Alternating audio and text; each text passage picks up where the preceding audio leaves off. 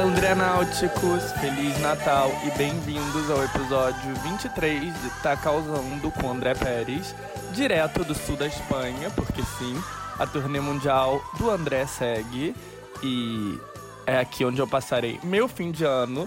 Mas esteja onde eu estiver, o Tá Causando segue te contando todos os acontecimentos principais da cultura pop.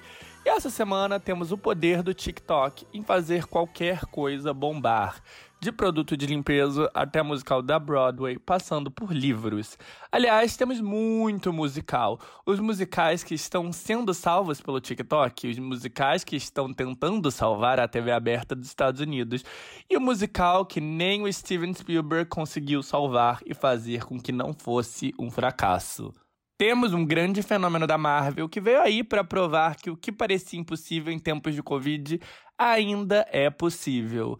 Temos todas as séries e filmes que estão bombando nesse fim de ano e temos também várias tretas grandes do showbiz nacional, porque quem não gosta de um barraco, né? Então, bora lá? Atualmente, a música não natalina mais popular no mundo é uma música de uma cantora desconhecida chamada Gayle, uma menina de 17 anos de Nashville, que apesar de estar numa grande gravadora, a Atlantic, nem sequer tem uma página própria na Wikipédia.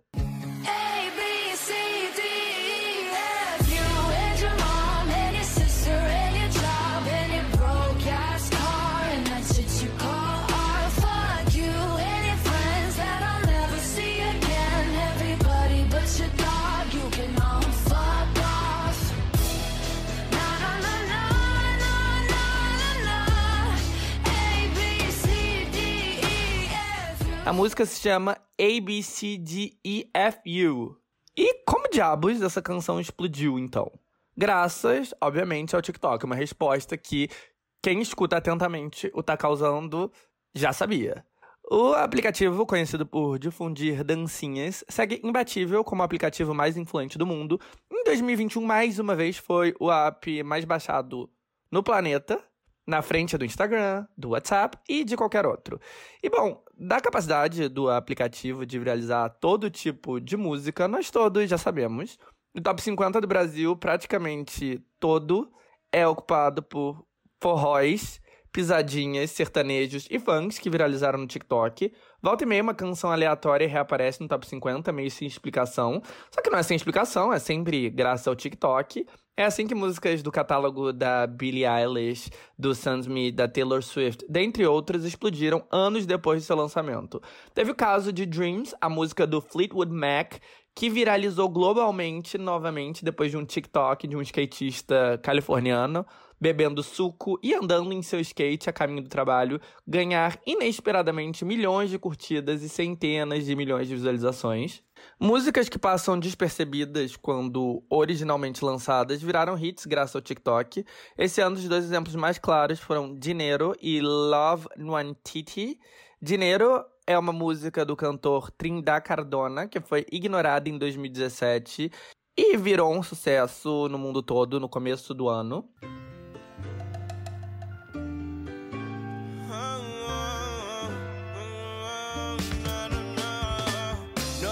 Traficante,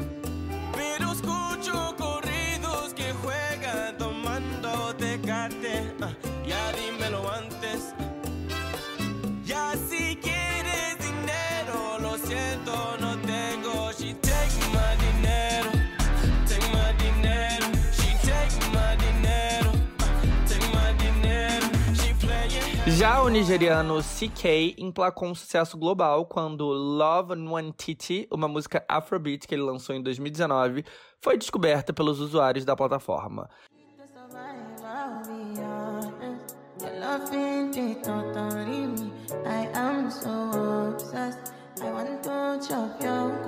I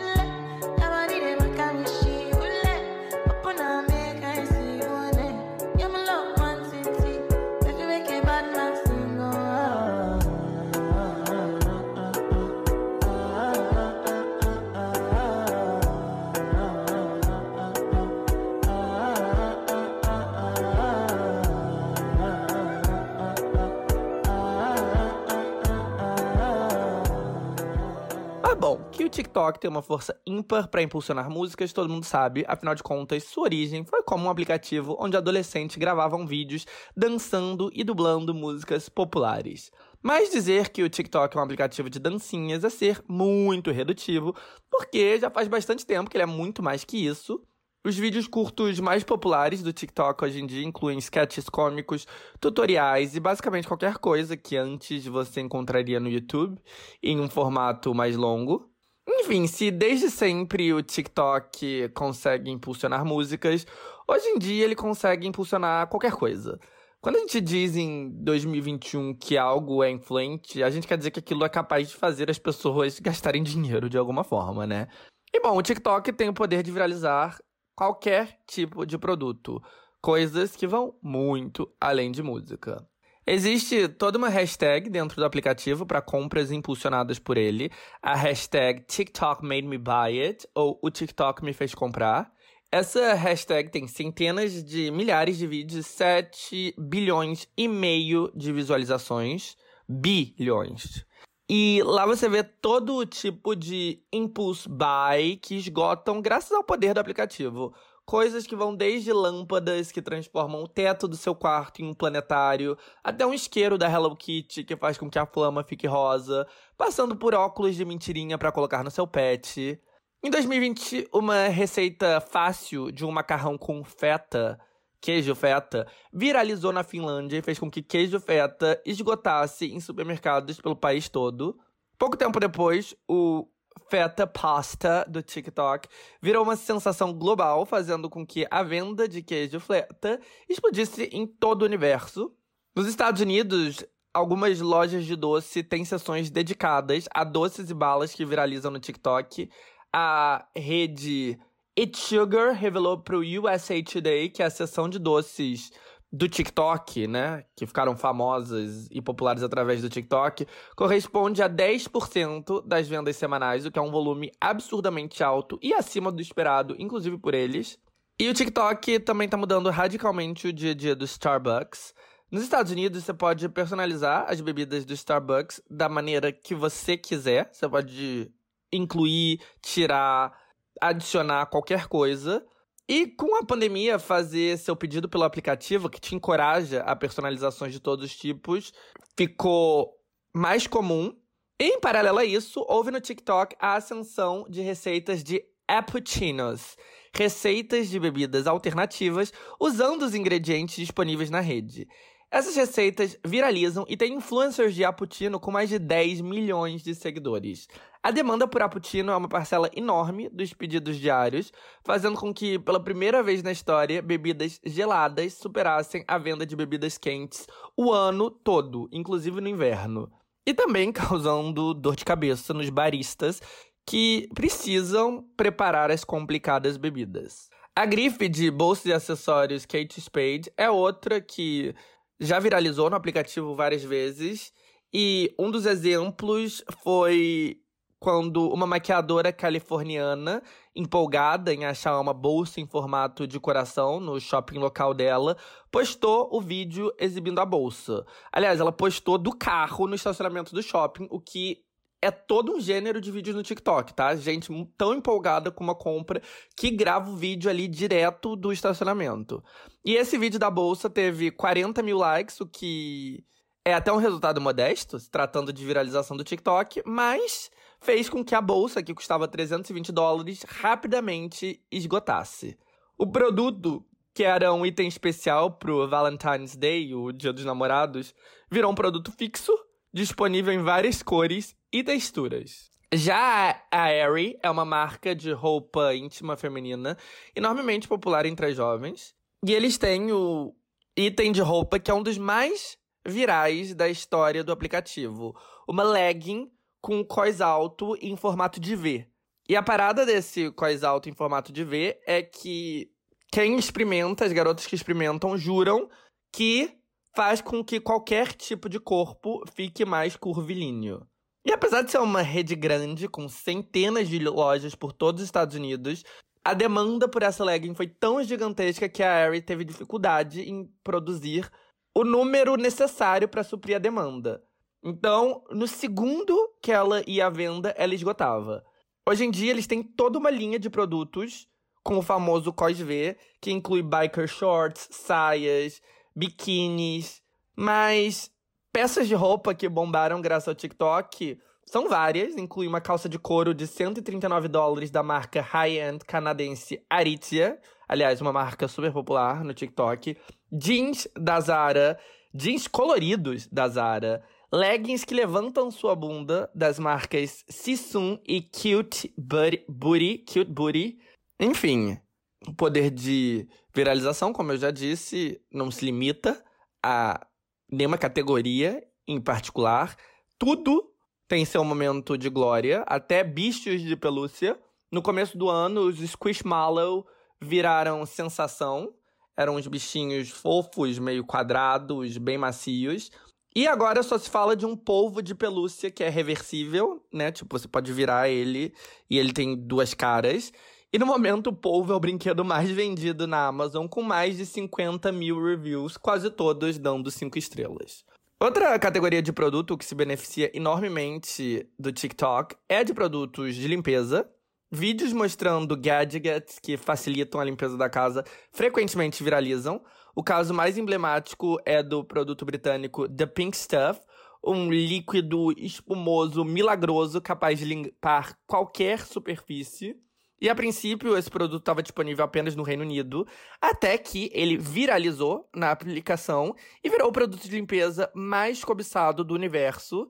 E agora ele está disponível nos Estados Unidos através da Amazon e ele vende cerca de 1,3 milhão de potes todos os meses. Mas a categoria mais óbvia que se beneficiou do TikTok é o segmento de beleza e skincare. Afinal de contas, antes do TikTok existir, essa indústria já tinha sido enormemente beneficiada pelo poder de viralização das redes sociais e do YouTube em específico, com a indústria multimilionária de makeup gurus aí para provar, né, o poder desse filão. E agora no TikTok a tradição segue e a lista de produtos de beleza e de cuidado pessoal que viralizam e viram best-sellers por causa do TikTok é, tipo, infinita. Entre os muitos produtos estão a escova secadora de cabelo da Revlon, que é o produto de beleza mais vendido da Amazon nos Estados Unidos, e também o Face Roller da marca, que diminui a oleosidade da pele. Tem o rímel Sky High da Maybelline, o rímel Lash Princess da Essence, os adesivos secadores de espinha da Mighty Patch, o esfoliante da Paula's Choice, os sabonetes masculinos da Doctor's Cat, o produto para diminuir as rugas em volta do olho da Peter Thomas Roth, o Almost Lipstick Black Honey da Clinique, o concealer da Tarte, o spray de bronzear Eyes of Paradise, o Color Corrector da Dr. George Cicapair, e esses fenômenos impulsionam outros mais, porque quando um produto explode, explode também a busca por dupes, ou produtos que têm o mesmo efeito, mas são mais baratos. Por exemplo, quando o Almost Lipstick Black Honey da Clinique viralizou, viralizaram também dupes mais baratos de marcas como Nivea, Chapstick, Burt's Bees e a marca própria da Sephora. Teve também o caso do boom do creme de depilação da EOS, que até então eram mais famosos pelos seus protetores labiais, em um vídeo que teve milhões de likes e centenas de milhões de visualizações, uma garota adolescente dá dicas de maneira bem informal de como depilar a área íntima de uma maneira prática e fácil. O segredo, segundo ela, era o creme da EOS que ia bless your fucking cooch, ou em bom português, abençoar a sua chota. Essa efusiva recomendação fez as vendas do produto aumentarem exponencialmente e a marca até lançou uma edição limitada com Bless Your Fucking Cooch escrito na embalagem.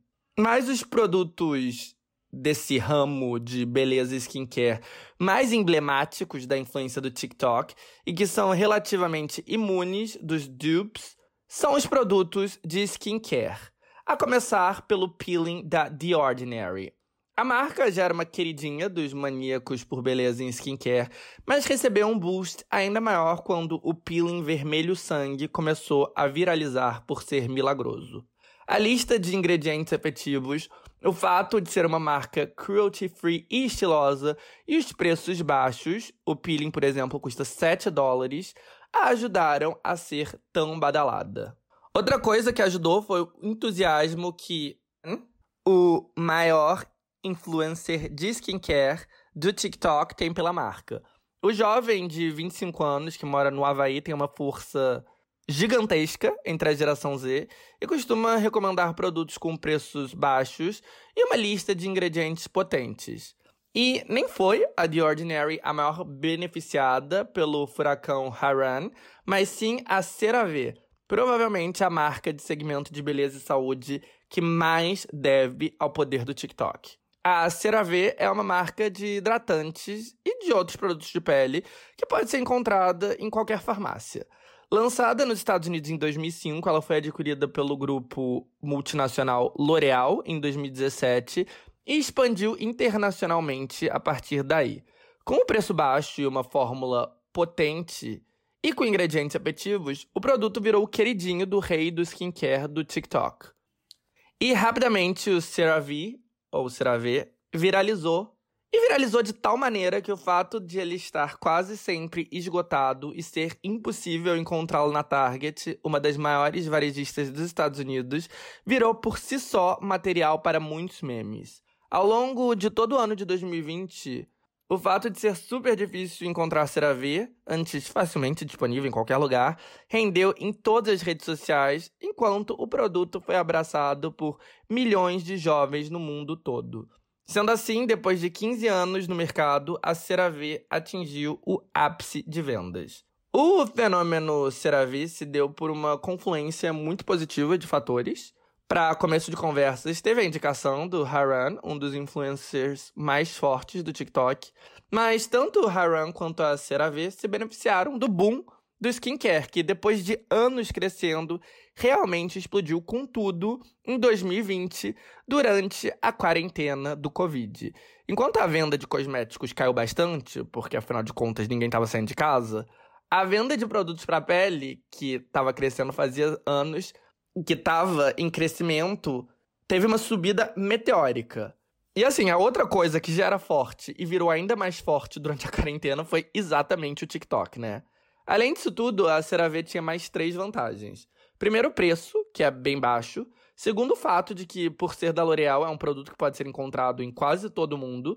Muitas vezes, os produtos que estouram no TikTok só estão disponíveis nos Estados Unidos ou em certos mercados europeus.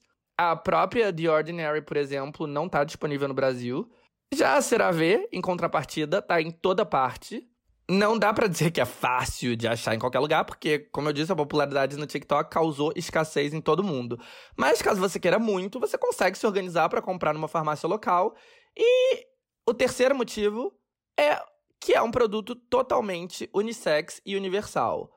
É um produto para hidratar a pele. Todo mundo pode usar, independentemente da idade, do sexo ou de qualquer outra coisa. enfim, a CeraVe hoje em dia está em toda parte. Eu notei lá em Nova York que qualquer banheiro de millennial que eu entrava tinha lá, o hidratante CeraVe. A Taking Stock with Teens, que pesquisa anualmente os gostos dos adolescentes estadunidenses, revelou que a CeraVe é a marca de skincare favorita desse público e que a subida dela foi meteórica, de nem estar tá no top 10 para estar diretamente no topo. Mesmo em Portugal, né, onde eu moro e morei pelos últimos quatro anos. É difícil encontrar os produtos na farmácia, porque eles estão sempre esgotados, e eu imagino que no Brasil a situação deve ser igual. Mas, contudo, todavia, não dá para dizer que todo produto que viraliza tem uma trajetória similar à da CeraVe. Nananina não. Pelo contrário, viralização muitas vezes significa um pico de interesse que se traduz em uma moda passageira, porque rapidamente o público move on e já quer saber da próxima novidade. E volta e meia, depois do boom, tem o backlash. Foi o caso, por exemplo, da base Good Apple da KVD Cosmetics. Com uma cobertura impressionante, ela virou a queridinha dos influencers, uma sensação e esgotou rapidamente em toda parte. Mas depois de vários vídeos mostrando como ela fica oleosa e estranha depois de algumas horas, também viralizaram, fazendo com que a reputação da base ficasse abalada. Mas, bom, tendências passageiras, tendências duradouras. O fato é que a internet influenciou totalmente os hábitos de consumo da sociedade, principalmente dos mais jovens. E não só o TikTok, a mania de vídeos de crianças abrindo brinquedos no YouTube, que, aliás, né, é um nicho muito louco. A obsessão que as crianças têm de assistir vídeos de outras crianças abrindo brinquedos no YouTube. É, enfim, essa, esse nicho deu origem à de brinquedo mais badalada dos últimos anos, as bonecas da Low Surprise, que vem embaladas. E a surpresa do nome é o fato que você só descobre qual boneca você comprou depois que você as abre. Já o Instagram é essencial para a indústria de cirurgias plásticas e intervenções estéticas. Os lábios da Kylie Jenner criaram uma febre global por lábios carnudos, né? O exemplo mais claro desse fenômeno que é o Instagram, para influenciar tendências estéticas. E o padrão de beleza do aplicativo é tão uniforme que cirurgiões plásticos já são capazes de definir a Instagram Face, que inclui lábios carnudos, óbvios, pele perfeita sem poros, maçãs do rosto protuberantes e uma mistura de branquitude com características etnicamente ambíguas. A Instagram Face, claro, resume todos os parâmetros de beleza mais cobiçados da atualidade. Mas o TikTok em específico tem uma força única por ser uma rede social que, diferente dos aplicativos de segunda geração, como Instagram e Facebook, não exige uma participação ativa. No Instagram é comum seguir influencers e contas aspirational, mas o objetivo principal é interagir com amigos e conhecidos, trocar likes, trocar mensagens, etc. Já no TikTok você não precisa fazer absolutamente nada. Você pode aproveitar o aplicativo ao máximo, sem postar nenhum conteúdo, ou sequer ter seguidores, ou seguir qualquer pessoa. Eu adoro o TikTok, eu não tenho nenhum seguidor, eu não sigo ninguém, e eu posso ficar horas lá só scrolling o feed eternamente. Uma vez que o algoritmo entende seus gostos, você tá fudido. O TikTok pode te engolir por horas. E bom, esse formato é o ideal para viralizar, para influenciar tendências e para vender qualquer coisa. Não à toa anunciar no TikTok é muito mais caro que em qualquer outra rede social, mas é também a que traz os melhores resultados e o maior engajamento. Então, vale a pena esse investimento. Mas além disso tudo, tem uma categoria interessante que está sendo impulsionada fortemente pelos aplicativos. Pelos aplicativos não, perdão, já tô louco. Pelo aplicativo TikTok. A categoria de livros. A hashtag BookTalk, onde TikTokers recomendam livros, tem mais de 31 bilhões de views. E graças ao aplicativo, vários livros viram best-sellers globais. O impacto do TikTok é tão grande que a Barnes Noble, a maior varejista física de livros dos Estados Unidos, tem uma seção da loja para os livros que viralizam no aplicativo. E bom, como Billie Eilish e Olivia Rodrigo já nos ensinaram, o que a geração Z gosta é tristeza e depressão. Então, nada, nada impulsiona tanto um livro quanto algum booktalker popular aparecer chorando por causa dele.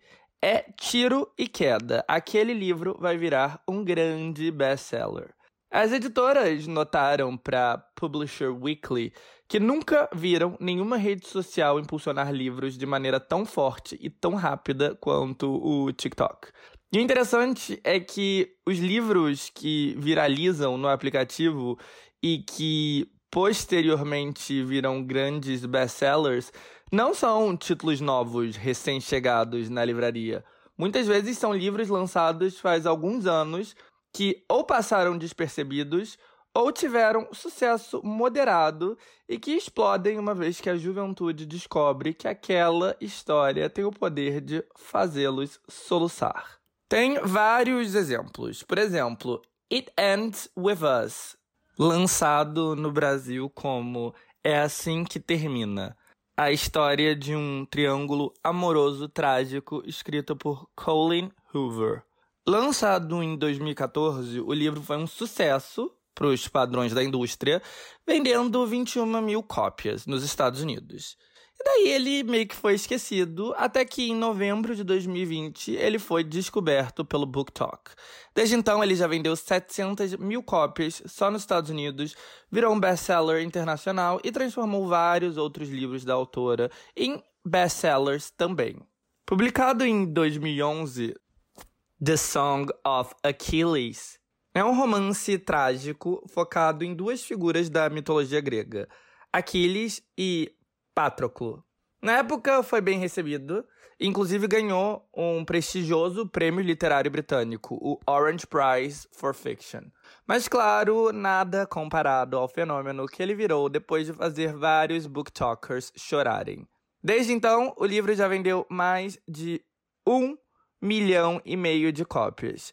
A ascensão começou graças a um post viral que apresentava Books That Will Make You Sob, ou livros que vão te fazer soluçar. Outros livros best-sellers graças ao TikTok incluem They Both Die at the End, ou Os Dois Morrem no Fim, de Adam Silveira, um romance gay entre dois latinos que descobrem que só tem um dia para viver, e The Seven Hus Husbands of Evelyn Hugo, ou Os Sete Maridos de Evelyn Hugo, da Taylor Jenkins Reid, sobre os sete casamentos de uma estrela fictícia de Old Hollywood. We Were Liars, da E. Lockhart, que fala sobre os traumas de uma garota de 15 anos, parte de uma família rica, aparentemente perfeita, também é um sucesso, graças ao aplicativo. Esses são só alguns exemplos mais chamativos, porque os livros que viralizam no BookTok são muitos. A seção BookTok da Barnes Noble, por exemplo, às vezes tem 80 livros expostos. Livros, produtos de limpeza, maquiagem, produtos para pele, músicas, basicamente qualquer tipo de bugiganga. O que mais pode se beneficiar no TikTok? Assim, peças da Broadway.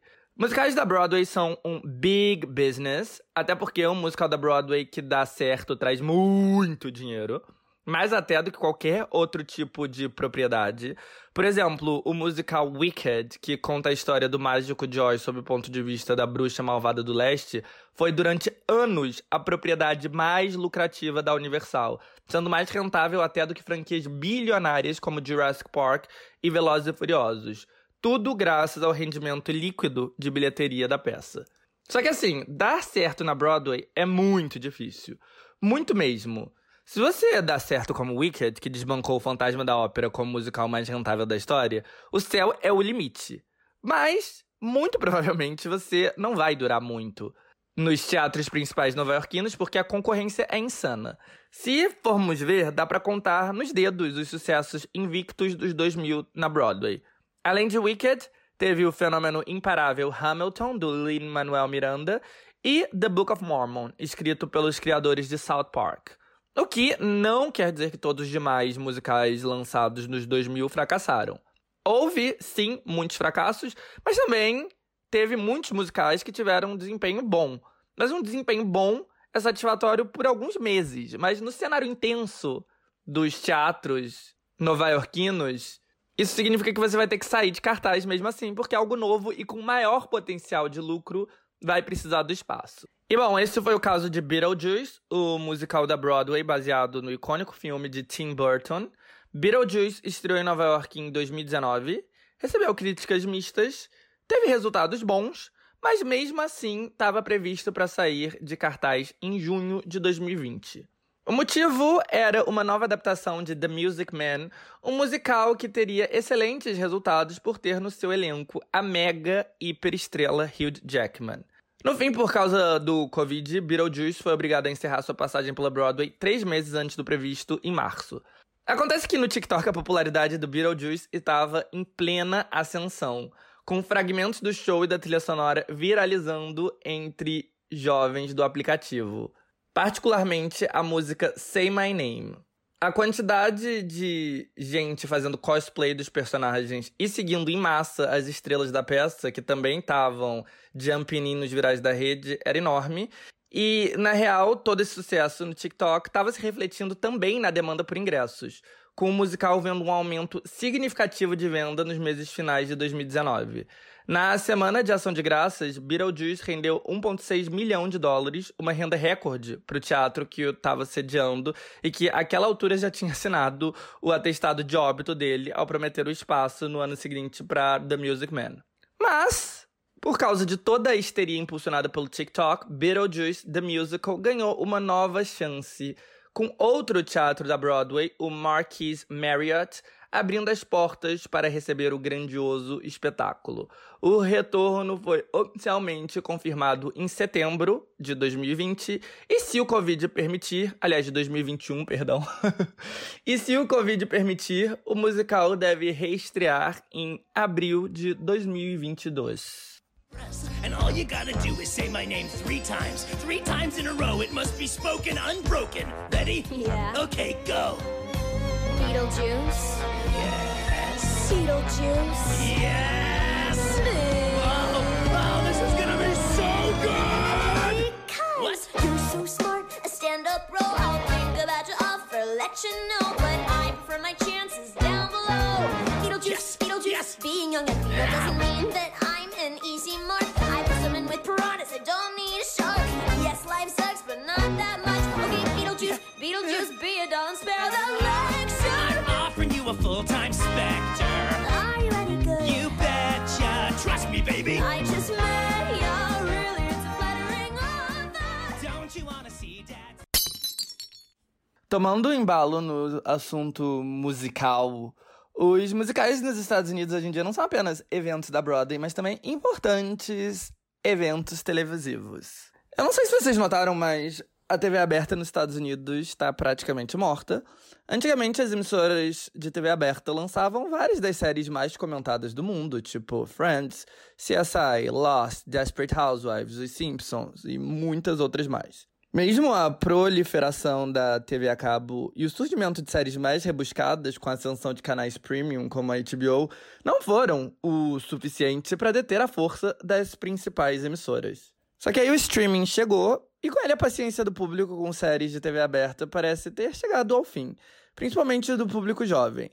A CBS, emissora de incontáveis séries de investigação tipo NCIS e seus infinitos spin-offs, e de comédias tipo Young Shadow, segue com audiência ok, porque sua programação é voltada basicamente pra gente velha. Mas não é gente velha que os anunciantes querem, e sim o público entre 18 e 49 anos. E a queda da TV aberta tá diretamente ligada ao fato de que ninguém tem muita paciência para assistir TV linear com seus intervalos comerciais e limitações narrativas que hoje em dia parecem extremamente ultrapassadas, dado que a gente pode ver na Netflix. Não pode nudez, não pode xingamento, tem que seguir certos formatos pré-fixados. É todo um modelo de contar histórias que é muito engessado para os tempos atuais. De séries de TV aberta relevantes para o público atual, temos, sei lá, a adolescente Riverdale, que é da minúscula CW e que tem audiência televisiva baixa, mas boa repercussão, tanto pela sua disponibilidade na Netflix, quanto pelo fato de que é uma das poucas séries teen sendo exibidas no momento. Temos séries infinitas, tipo Grey's Anatomy e o reality show The Bachelor, que seguem rendendo. Tem casos como Manifest, da NBC, que se provou um fenômeno na Netflix, como eu contei no episódio 17, mas aí já era tarde demais pra emissora tirar vantagem, porque ela já tinha sido cancelada. A Netflix conseguiu reviver ela depois de uma muito complicada negociação, mas a série foi impulsionada como hit graças à Netflix, imbatível hoje em dia. Sua passagem pela TV tradicional foi menos próspera.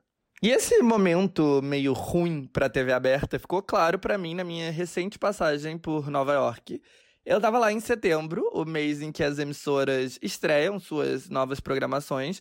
Em geral, isso significa a cidade coberta de anúncios promovendo esses lançamentos. Mas não era o caso em 2021. E se você olhasse os outdoors, Times Square, as estações de metrô, você nem sequer saberia que setembro costuma ser um mês importante para as emissoras de TV aberta.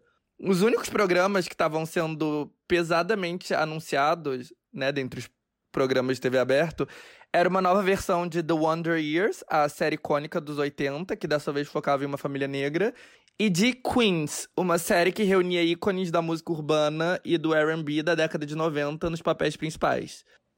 Ambas as séries eram da ABC, emissora do grupo Disney, que parece ser uma das poucas que ainda não desistiu totalmente do público millennial e esperava com nostalgia atraí-los para suas novas séries. O que, aliás, não parece estar sendo o caso, já que ambas estão com números baixos, principalmente Queens, que estrela Brandy, a rapper Eve, dentre outros.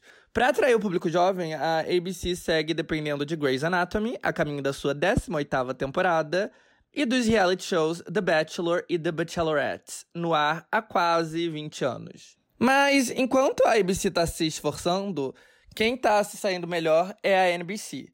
A NBC tem aqueles programas processuais, do tipo um caso por episódio, que o público mais velho gosta. Esses programas, tipo Chicago Med, Chicago PD e Chicago Fire, ficam entre os mais vistos da TV estadunidense. Mas o público jovem não se empolga tanto assim com eles. Só que a NBC tem uma série que é uma das poucas que atrai millennials, This Is Us, além de reality shows tipo The Voice e Saturday Night Live. Saturday Night Live é uma anomalia porque, enquanto a audiência de tudo caiu, a do Saturday Night Live se manteve estável e na temporada 2020-2021, pela primeira vez na história, o programa de sketches foi o programa de entretenimento mais visto entre o público de 18 a 49 anos, ou público desejado pelos anunciantes. Mais do que qualquer seriado ou reality show. Mas, mais do que Saturday Night Live, a arma mais poderosa da NBC é o futebol americano. O Sunday Night Football é, de fato, o programa mais visto entre o público desejado pelos anunciantes, e também mais visto no total. Logo atrás dele, o Thursday Night Football, que é exibido pela Fox, e depois o Monday Night Football, que vai ao ar pela ESPN. TV hoje em dia é para isso, né? Esportes. Apesar do streaming estar tá gastando bastante dinheiro para abocanhar uma fatia desse mercado, esporte ao vivo segue sendo uma das raras ocasiões onde o público se reúne em frente à tela da TV aberta. Porque sim, a crise parece ser especificamente da TV aberta, porque apesar de, obviamente, ter tido uma grande queda de audiência, a TV tradicional ainda atrai público. Afinal de contas, Yellowstone, que vai ao ar na TV a cabo, é como eu contei no episódio passado, o seriado mais visto nos Estados Unidos. Os reality shows de canais como TLC, que exibe 90 Days Fiancé, e da Bravo, que tem Below Deck e as Real Housewives, seguem gozando de popularidade. Mas bom, o ponto é que, com as suas séries meio em baixa, a TV aberta vê na exibição de eventos especiais de uma noite a oportunidade de, quem sabe, atrair mais gente que o normal. Não à toa o especial da Adele, que incluiu ela cantando para uma plateia de celebridades no Observatório de Los Angeles e sendo entrevistada pela Oprah, foi um dos grandes sucessos de audiência do ano. Entre esses eventos especiais, tem as já tradicionais premiações de música. Apesar de audiência em queda, elas seguem atraindo um público jovem maior que o habitual, que é o que importa. E como eu já adiantei, outro filão que as emissoras de TV aberta têm apoiado com entusiasmo é o de músicas ao vivo. Aliás, de musicais ao vivo, não de músicas, perdão. Isso começou em 2013, quando a NBC resolveu fazer uma adaptação ao vivo de The Sound of Music, ou A Noviça Rebelde, com a estrela do country Carrie Underwood no papel principal. A exibição foi um enorme sucesso de audiência, atraindo 18 milhões de pessoas, um dos programas de entretenimento mais vistos da emissora em anos. Daí em diante, os musicais viraram um evento anual na NBC. Em 2014, foi a vez de Peter Pan Live, com a atriz Alice Williams, de Girls, interpretando o papel principal, e Christopher Walken como Capitão Gancho. Em 2015, para The Wiz, uma releitura soul de O Mágico de Oz, eles reuniram um elenco de estrelas negras que incluía Queen Latifah, Mary J. Blige, Common, Neo, dentre outros. Em 2016 foi a vez de Hairspray, que tinha no elenco Ariana Grande e Jennifer Hudson. 2016, aliás, foi o ano em que outra emissora resolveu entrar nessa tendência, a Fox, com Grease, que trazia no elenco Vanessa Hudgens e Julianne Holt. E Grease foi um grande sucesso. A Fox, inclusive, superou a audiência de Hairspray, reunindo 12 milhões de espectadores contra 9 milhões da concorrência. Empolgada com os números, a Fox investiu em outro musical, The Passion, uma recontagem de A Paixão de Cristo, adaptado de um musical que obteve sucesso na TV holandesa. O especial tinha um investimento enorme. Gravado em Nova Orleans, ele trazia covers de canções famosas como When Love Takes Over, do David Guetta, Bring Me to Life, do Evanescence e I Won't Give Up, do Jason Mraz, junto com um elenco estrelado e diverso que incluía a estrela latina Prince Royce, o cantor de soul Seal e a cantora country Trisha Earwood. A expectativa era enorme, mas os números foram menores que o esperado, com 6 milhões de espectadores, o musical menos visto até então. Talvez notando a saturação do público, a NBC optou por não fazer nenhum musical em 2017, mas a Fox seguiu apostando no gênero, apesar da relativa decepção que teve com The Passion. Para Natal, eles exibiram A Christmas Story live com um elenco encabeçado por Matthew Broderick. Mas, com 4 milhões de espectadores, meio que foi um fracasso, e para 2018 a Fox resolveu desistir dos musicais. E aí a NBC voltou para o jogo com Jesus Christ Superstar, Apesar dos números mornos The Passion, a emissora apostou no musical com temática religiosa para Páscoa e John Legend, Sarah Bareilles e o roqueiro Alice Cooper estrelaram e a audiência foi boa e assim os musicais voltaram com tudo. Em 2019, quem viu a oportunidade foi a ABC, a emissora do grupo Disney, que resolveu apostar em uma das poderosas propriedades da companhia. Com Auli Carvalho, a Moana, como a personagem título, e um elenco coadjuvante que incluía Queen Latifah, Shaggy e John Stamos, eles exibiram em novembro A Pequena Sereia ao vivo. A propriedade familiar atingiu 9 milhões de espectadores, uma das maiores audiências do ano, provando que franquias queridas e musicais ainda tinham seu apelo. E portanto, para 2020, a NBC ressuscitou o formato com o musical do The Grinch para o Natal, e a audiência foi ruim. Teria o público finalmente cansado do formato? A NBC achava que não, e portanto, para esse fim de ano, outro musical clássico foi ao ar, Annie, sobre, né, a órfã. O elenco incluía Taraji P. Harrison, Harry Connick Jr. e Nicole Scherzinger. E bem, com 6 milhões de espectadores, números bons para hoje em dia, a NBC viu que o formato ainda podia render. Só que é engraçado, né? A TV estadunidense sempre teve essa imagem de ser dinâmica e de lançar tendências. Mas não existe nada mais antiquado do que as exibições ao vivo de musicais clássicos. Isso é o que a gente espera encontrar, sei lá, na programação da TV da década de 60. Mas tá aí, rendendo em pleno 2021. Só que é isso, né? Pra ver as séries de TV, as pessoas estão abandonando a TV aberta, porque é chato esperar, intervalos são chatos, as limitações narrativas são muito claras, quando comparados com o que está disponível em outros formatos. O que resta para os canais tradicionais chamarem o público? Eventos únicos, ao vivo. Esportes ao vivo, bem ou mal, é um evento único, né? Cada jogo é único e é algo que precisa ser visto ao vivo. Saturday Night Live, que apesar de ser péssimo na minha opinião, se mantém popular e também é um evento para se ver ao vivo. Toda semana tem um convidado musical que é um artista do momento e um apresentador que é uma celebridade da moda. Os temas dos sketches também são totalmente baseados nos acontecimentos recentes. Então é algo que faz sentido consumir ali, no momento. E os musicais tentam recriar no público essa vontade de ver algo ao vivo, porque aquilo é um evento não é algo que você precise sintonizar por semanas. É uma propriedade familiar e querida, sendo recriado por rostos familiares em uma exibição única e ao vivo.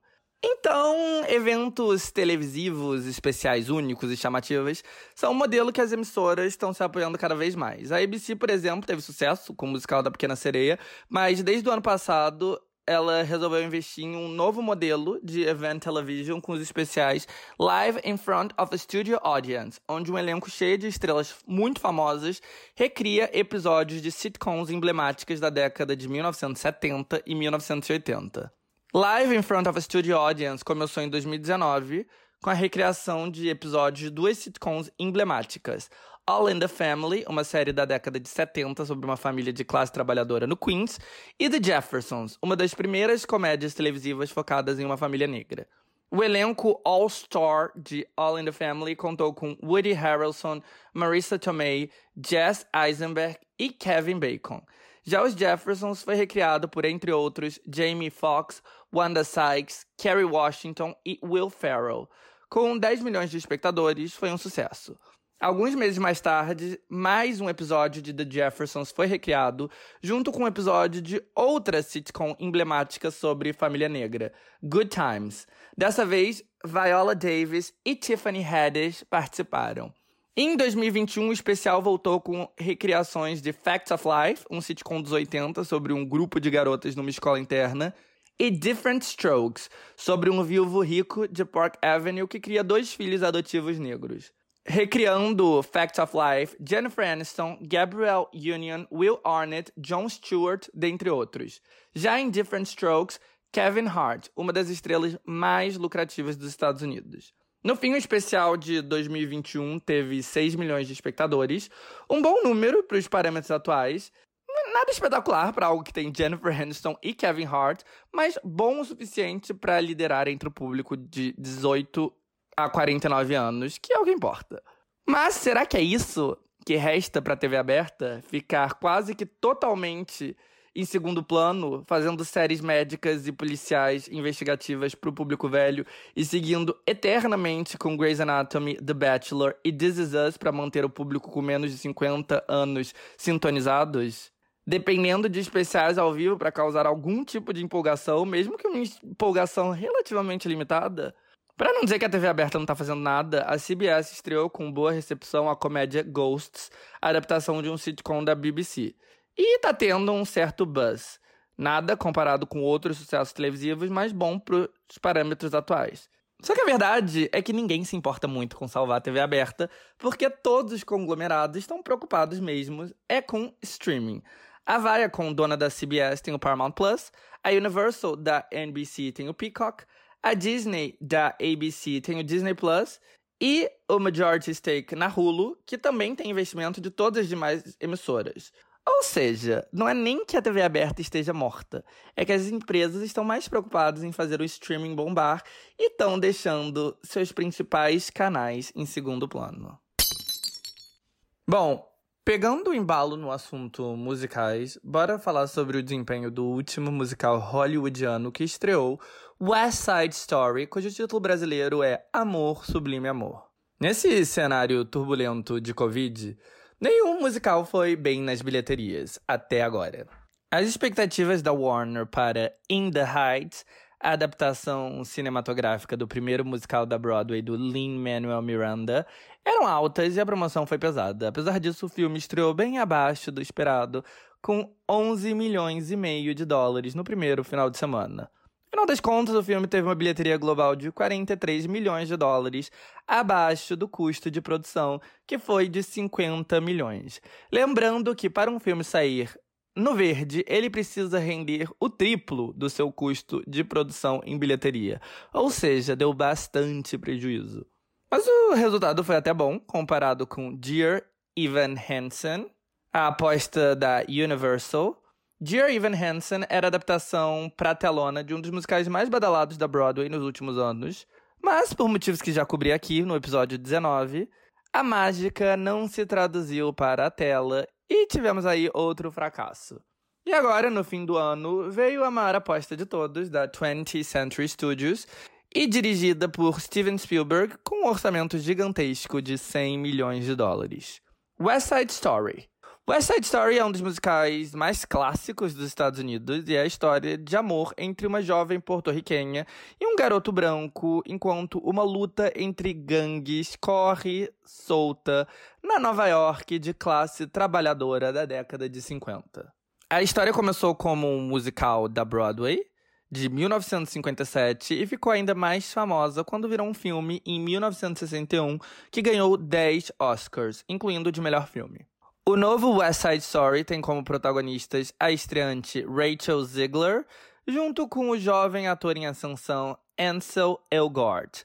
Elgort ganhou bastante fama ao co-estrelar a bem-sucedida adaptação do best-seller teen A Culpa é das Estrelas e virou um queridinho da crítica graças ao papel dele em Baby Driver.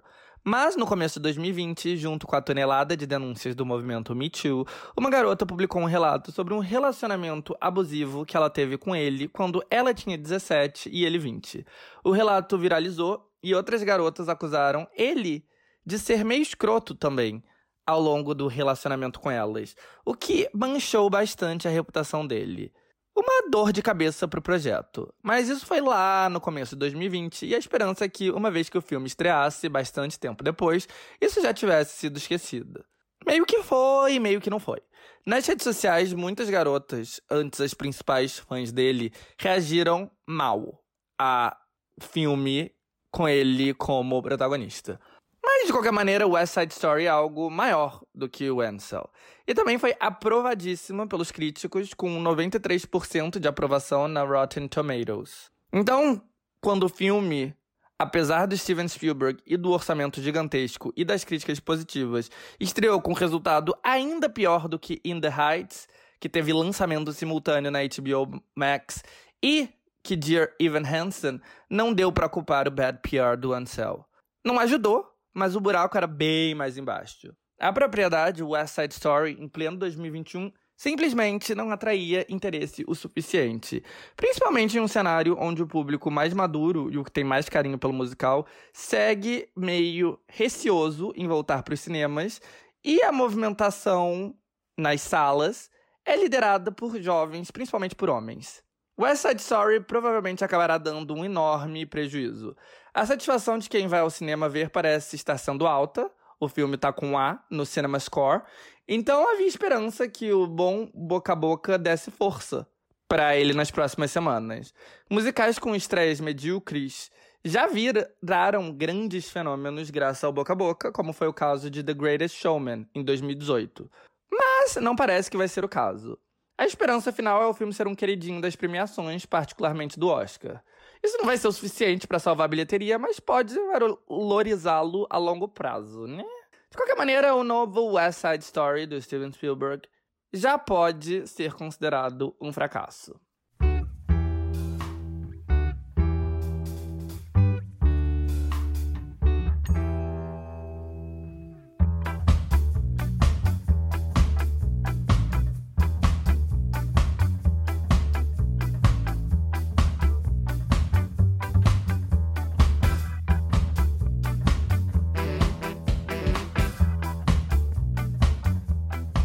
Mas a Disney, que hoje em dia é dona da 20th Century Studio, nem teve muito tempo para se lamentar, porque logo na semana seguinte chegaria o filme que, como eu já venho comentando faz muito tempo, é o filme mais esperado do ano. Spider-Man, popularmente conhecido como Miranha. Os ouvintes atentos do Tá Causando já estavam por dentro de que esse filme ia estourar a boca do balão. Desde agosto eu tô falando sobre o buzz impressionante em torno dele. As expectativas em relação ao possível encontro de todos os Homens-Aranhas do cinema era enorme. Havia um boato que o Tobey Maguire, o Andrew Garfield e o Tom Holland iam ter um encontro no filme. A empolgação em torno dos protagonistas, Tom Holland e da Zendaya, era enorme. A empolgação quando eles finalmente assumiram o romance na vida real foi enorme. A bilheteria do primeiro final de semana de Venom, um filme sobre um vilão do universo Homem-Aranha, foi bem acima do esperado. Então tudo indicava que Miranha ia bombar. Era o único filme que tinha chances reais de alcançar o milestone de 100 milhões de dólares no primeiro final de semana domesticamente, Antes, algo plenamente alcançável para filmes bastante aguardados, mas no mundo do Covid, algo que parecia cada vez mais impossível. E eu, quando vi as filas de pré-venda do filme, eu tive certeza que o milestone seria alcançado e que o filme ainda iria reviver as bilheterias de todo o planeta, porque não parecia ter mercado onde o novo Spider-Man não estava causando comoção. E aí, logo antes do filme estrear, veio a Omicron, a nova variante do Covid, e ficou a dúvida de o quanto isso ia assustar as pessoas. Mas se tratando de Miranha, não parece ter assustado ninguém, e os 100 milhões de dólares no final de semana de estreia, o milestone impossível ficou pequeno. Porque o filme não passou de 100 milhões de dólares domesticamente no seu primeiro final de semana. Ele passou dos 100 milhões domésticos no seu primeiro dia. Foram mais de 121 milhões de dólares, para ser exato. Daí, o primeiro final de semana inteiro gerou nada mais nada menos do que 260 milhões de dólares, o que é a segunda maior estreia da história nos Estados Unidos, atrás apenas do último Os Vingadores. Na real, eu não dou nenhuma bola para esses recordes de bilheteria nos Estados Unidos, porque eles não são ajustados para inflação. Ajustado, nenhum filme lançado desde Titanic em 1997 sequer estaria no top 50 de maiores estreias da história.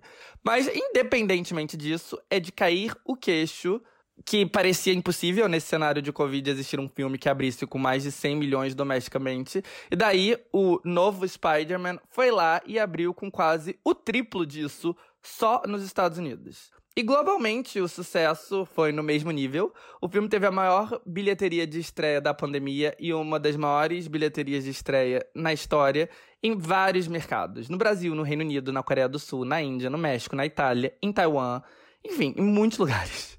Até o momento, o maior filme hollywoodiano do ano era o novo 007, com 774 milhões de dólares arrecadados desde outubro.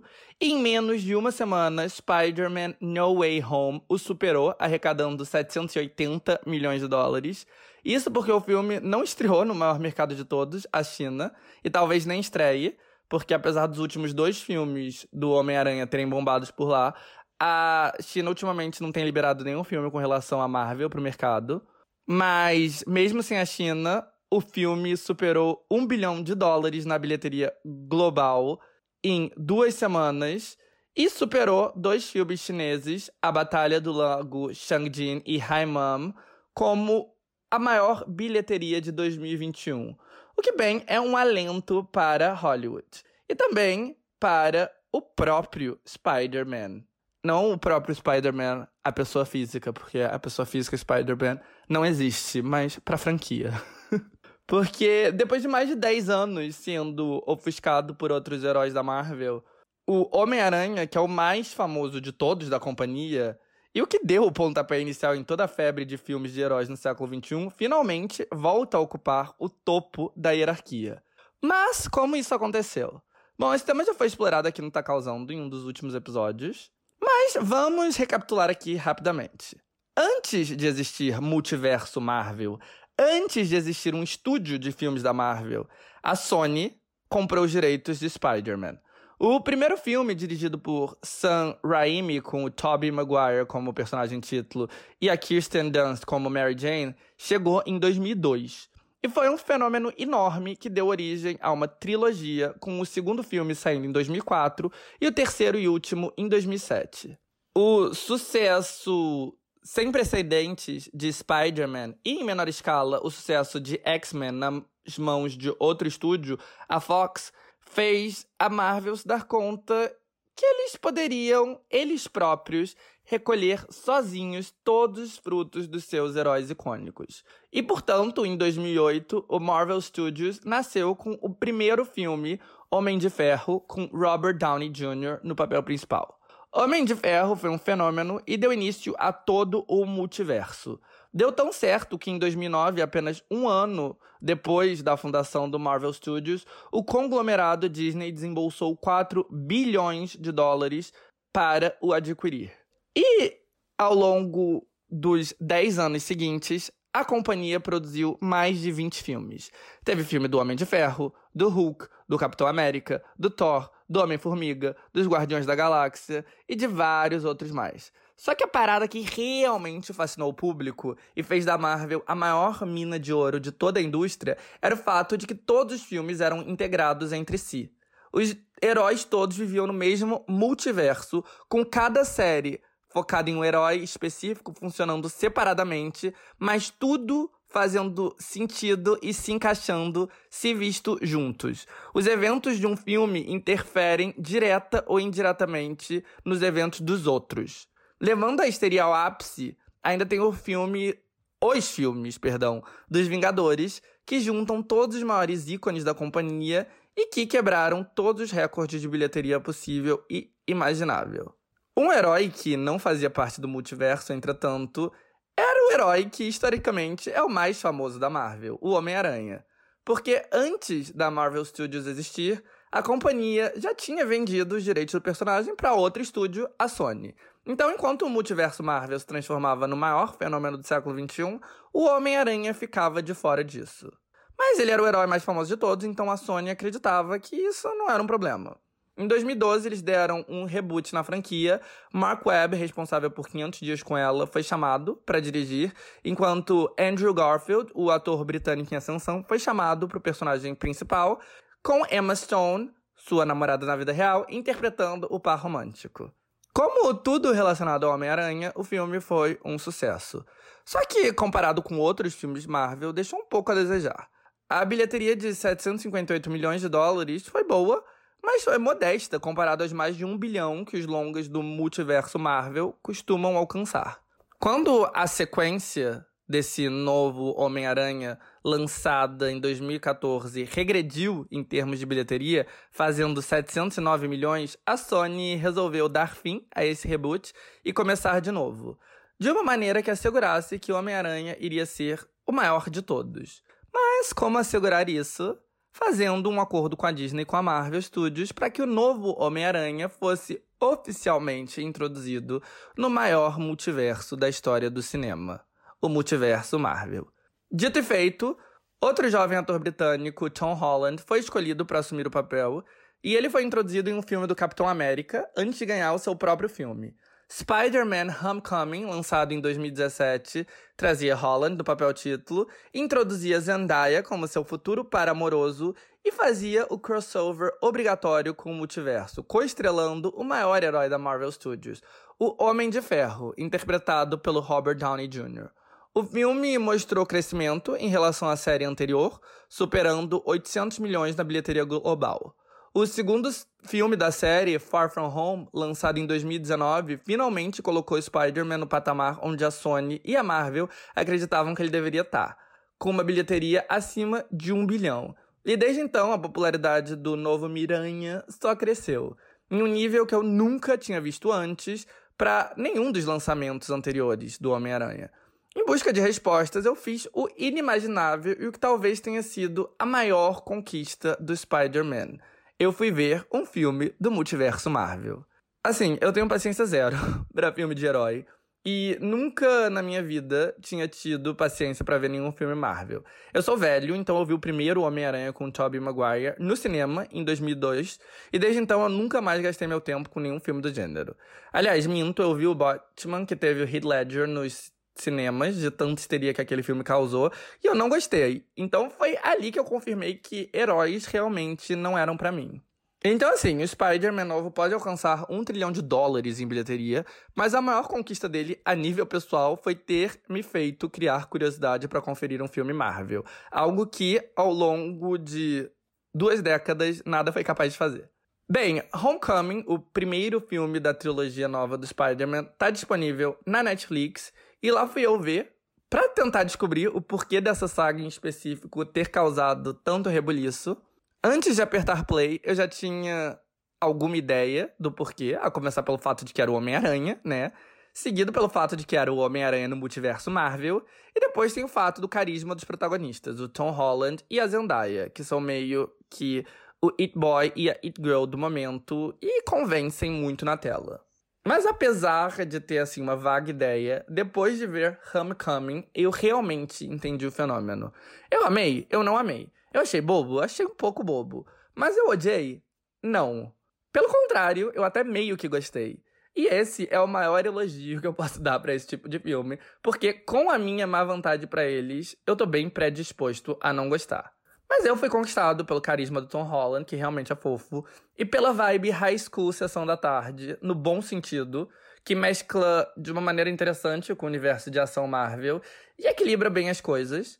Eu fiquei curioso para ver o segundo e também esse terceiro, que tem um motivo extra para estar tá causando tanta histeria. Não só ele tá dentro do multiverso Marvel, como ele também tá dentro de outro multiverso até então nunca explorado, o da franquia Spider-Man.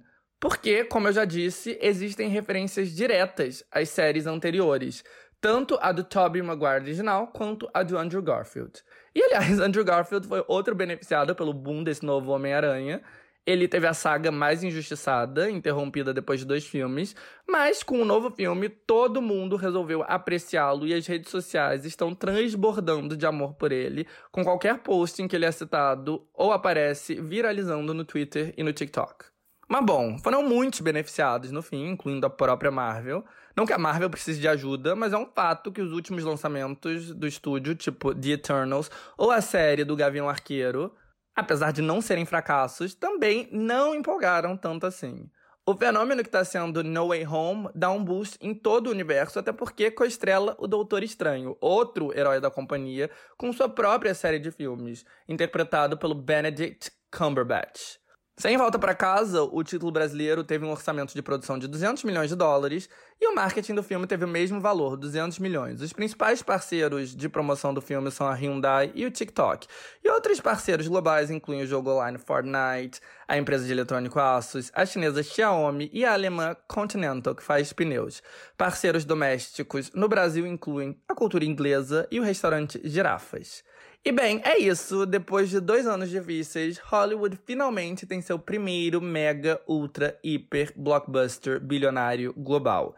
E não teve Omicron que freasse esse fenômeno. Apesar da Omicron estar de fato fora do controle no mundo e fazendo muitas medidas voltarem a serem colocadas. Homem-Aranha sem volta para casa tá tão gigantesco que a questão é o quanto ele irá monopolizar a bilheteria apenas para ele próprio. Nesse final de semana, três grandes apostas estreiam. A primeira é Matrix 4, o novo filme da saga encabeçado por Keanu Reeves, o primeiro em 18 anos. Depois tem Sing 2, a sequência do bem-sucedido filme animado infanto-juvenil da Illumination sobre animais cantores. Finalmente tem The King's Man, um filme que serve como uma prequel para a série de ação e comédia britânica Kingsman. Desses, o infantil Sing 2 deve ter a melhor estreia, podendo chegar a 50 milhões de dólares no primeiro final de semana. O cinema score do filme, que mede a satisfação do público, é um A+, uma nota extremamente rara. Já o novo Matrix é difícil de prever, porque, apesar de muito aguardado, ele tem estreia simultânea na HBO Max nos Estados Unidos, como todos os lançamentos de 2021 da Warner. O cinema score do filme foi B-. Kingsman, por sua vez, deve ter a pior estreia dentre as três, mas ainda é cedo para saber se vai decepcionar ou estrear dentro das expectativas. De qualquer maneira, por melhor que sejam as estreias do novo filme, a chance do Spider-Man ser desbancado do topo das bilheterias é nula. E agora vamos para os lançamentos das últimas semanas, que na real é mais um o que tem para assistir nessas semanas finais do ano. E vamos começar pela Netflix, porque, enfim, o mundo é da Netflix, né? A gente só vive nele. Em termos de série, a Netflix finalmente estreia a segunda temporada da grandiosa série de fantasia medieval The Witcher, estrelada por Henry Cavill. Tem também a segunda temporada de outro sucesso, a série menininha Emily in Paris, que todo mundo disse que é ruim, mas todo mundo assistiu. Nele, a gente acompanha as aventuras de Emily, que trabalha com moda em Paris e tá sempre vestindo roupas de grife, com um figurino assinado pela Patricia Field, a figurinista de Sex and the City e de O Diabo Veste Prada.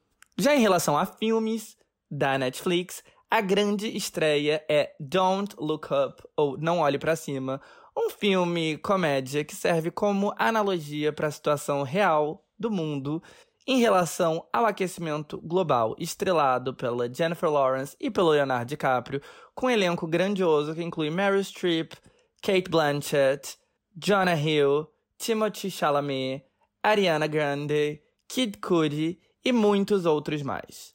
Eu tava morto de vontade de ver esse filme. A direção é do Adam McKay, que fez vários filmes de comédia icônicos com o Will Ferrell e é um dos produtores executivos de Succession. Mas o motivo que realmente me empolgava é porque a ideia do filme vem do David Sirota, que é um jornalista progressista que eu admiro muito. E, gente, eu amei. Sério, vejam. Os críticos não gostaram, que é uma prova que a profissão deveria ser abolida. E eu queria dizer que o filme é uma sátira, mas na real não é. É a realidade que a gente tá vivendo, cuspida e escarrada. E, gente, a política dos Estados Unidos, tal como é mostrada no filme, é literalmente a vida real.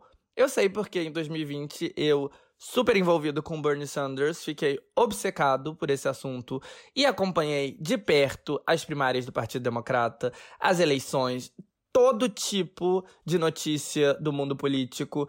E o resultado disso foi que eu entrei em depressão. Depressão real oficial, eu precisei de remédio. Porque, enfim, o mundo da política é muito corrupto. Dos Estados Unidos, especificamente. É muito corrupto e muito patético. E o que o filme mostra como comédia é como as coisas funcionam na vida real. Então, bom, é um filme que tem momentos divertidos, mas mais do que fazer rir, me deu um alívio de ver alguém realmente retratando o absurdo que é o mundo contemporâneo, como a gente basicamente vive num inferno neoliberal. Eu ri muito, mas eu ri de nervoso porque, enfim, É pra se desesperar. Mas assistam, é muito bom. Outro filme grande na Netflix é The Unforgivable, com a Sandra Bullock. Esse filme bombou, claro, porque tem uma das maiores leading ladies ever no papel principal, e é inspirado numa série britânica e conta a história de uma mulher tentando reconstruir sua vida depois de sair da prisão. A opinião dos críticos, que já estabelecemos que é irrelevante, é que é ruim, mas geral que viu esse filme que eu conheço diz que é bem bom, mas muito, muito triste. Indo para a HBO Max, temos o quê? Bom, se você usar um VPN, tem o um novo Matrix, né? Tem a recém-concluída The Sex Life of College Girls, escrita pela Mindy Kaling, que eu ainda não vi, mas já falei sobre aqui, tô curioso para ver, porque todo mundo fala bem. E tem a continuação de Sex and the City, intitulada And Just Like That, que tem episódios semanais sendo lançado. Tá tendo resposta mista, mas eu tô gostando bastante. Só que assim, Sex and the City pra mim é tipo McDonald's, eu sempre vou gostar. A minha crítica objetiva é que não é tão boa quanto a série original, mas é bem melhor que os filmes, então tô satisfeito. Apesar de, claro, eu morrer de saudade da Samantha. E falando em revivals, tem o revival de Dexter, que eu também já comentei aqui. Dexter é uma série do Showtime que foi muito badalada no fim dos 2000, na época que o Showtime tava bombando bastante e tava quase conseguindo fazer frente à HBO com sucessos como Homeland e Shameless e Dexter. Mas esses tempos de bonança já passaram e, enfim, é por isso que eles resolveram reviver, né? Uma série dessa época de ouro. E Dexter é sobre um assassino meio psicopata, mais ético. E foi um grande sucesso. Eu não assisti na época, mas a impressão que eu tive é que todo mundo amava, mas quando chegou no fim a recepção já estava mais morna. Então eu fiquei meio em dúvida de como seria a empolgação para essa continuação, mas a recepção está sendo muito boa.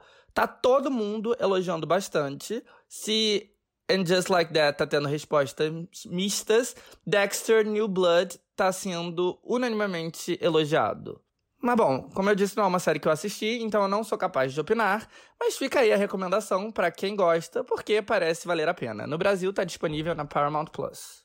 E falando em Dexter e Showtime, a emissora parece tá passando por um bom momento, porque a série nova deles, Yellow Jackets, que encerrou há pouco sua primeira temporada, foi bastante bem recebida e gerou bastante burburinho. Tanto que euzinho, que sou meio cético em relação a tudo, tô bastante curioso para assistir. Essa série me lembra um pouco White Lotus, não pela série em si, até porque eu não vi a série, mas pelo fato de que é uma série que meio que saiu do nada e de repente estava todo mundo comentando sobre. E assim, eu adorei White Lotus, então por que não dar uma chance para Yellow Jackets também? E Yellow Jackets é a história de um grupo de garotos adolescentes que na década de 90 sobrevivem a um acidente de avião e ficam presas numa ilha deserta, numa vibe meio O Senhor das Moscas. Mas o twist é que a série também acompanha elas, agora adultas, no presente. Enfim, eu não sei se eu vou gostar ou não, mas eu tô curioso e tá todo mundo falando bem. Acho que a série também tá disponível no Brasil no Paramount Plus, para quem quiser ver legalmente. Além, claro, de estar disponível em métodos alternativos. O que mais que temos de séries comentadas para o fim do ano? Bom, tem a nova série da Marvel, Gavião Arqueiro, com episódios semanais sendo lançados na Disney Plus. Na verdade, assim, pelo pouco que eu ouvi falar a respeito, não parece estar sendo tão aclamada quanto as séries anteriores da Marvel, mas enfim, não sei. E se você curte vibe fantasia, tem A Roda do Tempo na Amazon Prime. Mas e vocês, gente? O que vocês estão assistindo nesse final de ano? O que vocês recomendam? Me contem. Não temos mais muito tempo de episódio, mas antes de encerrar, eu queria valorizar o que é nosso, o que é brasileiro, e falar sobre fofoca nacional. E hoje eu quero focar numas tretas que tem nos deliciado nesse fim de ano e que são muito boas para ignorar. A começar por uma que já meio que passou da de validade, mas que, como tá dentro do tema, eu sou contratualmente obrigado a comentar, que é a treta Globo versus Camila Queiroz. O que dizer de Verdades Secretas, o original, né? É ruim, é errado, mas também é muito bom. Eu vi na época que foi ao ar e era meu guilty pleasure. Acho que foi uma das últimas coisas que eu acompanhei na TV de verdade. E eu revi tudo com a Mayara, uma das minhas melhores amigas, que mora em Nova York faz 10 anos. E, portanto, não estava por dentro da dramaturgia contemporânea brasileira. Eu coloquei ela sentada no sofá e disse: Amiga, vou te introduzir ao melhor da dramaturgia recente brasileira. E vimos esse clássico contemporâneo. E Verdades Secretas foi meio que o guilty pleasure do Brasil todo, porque desde que foi ao ar, em 2015, ele é o conteúdo mais consumido da Globoplay, o serviço de streaming da Globo. Em 2016, em 2017, em 2018, em 2019, em 2020, ao longo de todo esse tempo, Verdades Secretas bombou na Globoplay. Porque o Brasil não cansava de reassistir ou de descobrir essa novela erótica pela primeira vez. E foi por isso, claro, que a Globo resolveu reviver o sucesso e dar a ela uma segunda temporada exclusiva para a Globoplay, porque hoje em dia não tem nada mais importante que serviço de streaming. E prova disso foi o marketing multimilionário para Verdades Secretas 2 que a Globo fez, porque teve outdoors em Times Square, em Paris, um monte de anúncio por Lisboa, além de intensa promoção pelo Brasil. Eu, como fã de Verdade Secreta, estava curioso para a sequência, mas eu achei meio trash demais, então eu só assisti os primeiros capítulos. Mas o fato é que, mais do que as cenas de sexo mega explícitas, o que mais repercutiu dessa nova temporada foi a briga pública entre a Globo e a estrela da novela, Camila Queiroz. Acho que todo mundo sabe o que aconteceu, mas basicamente a Camila Queiroz adoeceu e isso não permitiu que ela gravasse a última semana da novela. Daí o contrato dela expirou e era preciso um novo para que ela gravasse as cenas finais. Só que aí o empresário dela impôs condições, tipo ela poder opinar sobre o fim da novela e ter uma garantia de que ela voltaria para a terceira temporada.